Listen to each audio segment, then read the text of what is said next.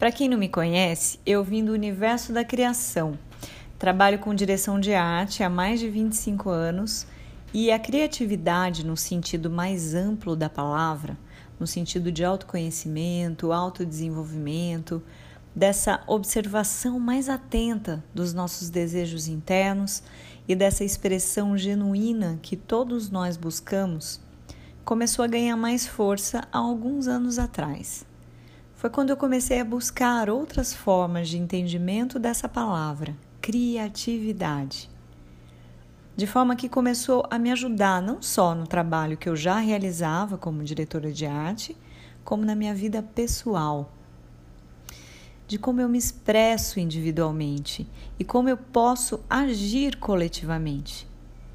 De como eu uso as minhas próprias forças internas, os meus próprios potenciais criativos para viver a vida, para estar aqui, para conviver com outras pessoas de forma saudável, para lidar com as situações difíceis, enfim.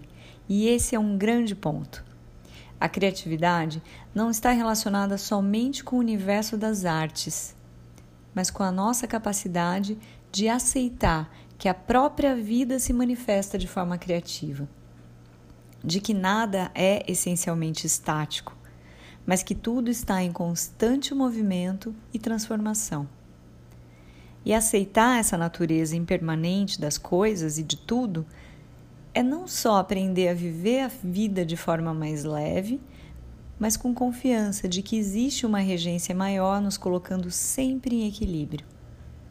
Mesmo quando não sabemos o que estamos fazendo de fato ou tentamos desviar do caminho mas vem a vida e nos coloca de volta aonde deveríamos estar.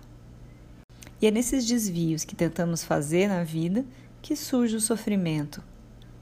Não aprendemos a confiar nesse fluxo natural. Aprendemos que precisamos ter controle sobre a nossa vida. Eu diria que precisamos ter consciência e não controle, porque o controle é ilusório. É como tentar parar o fluxo do rio me lembrou de uma frase que diz assim: Nenhum homem pode banhar-se duas vezes no mesmo rio, pois na segunda vez o rio já não é o mesmo, nem tampouco o homem.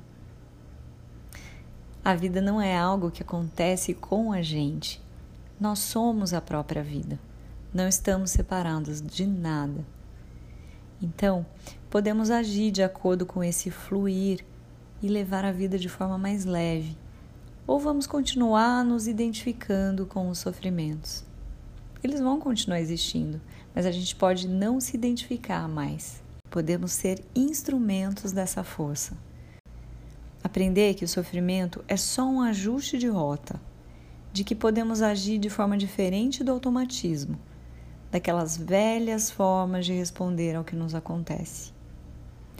E assim, vamos aprendendo a navegar melhor nesse oceano de emoções, sem nos afogar em ondas que nos pegam de surpresa, mas aprendendo a observar e agir com mais consciência, dando espaço para que nossos potenciais criativos surjam. E é essa investigação que eu te convido a fazer junto comigo aqui nesse canal. Vamos nessa?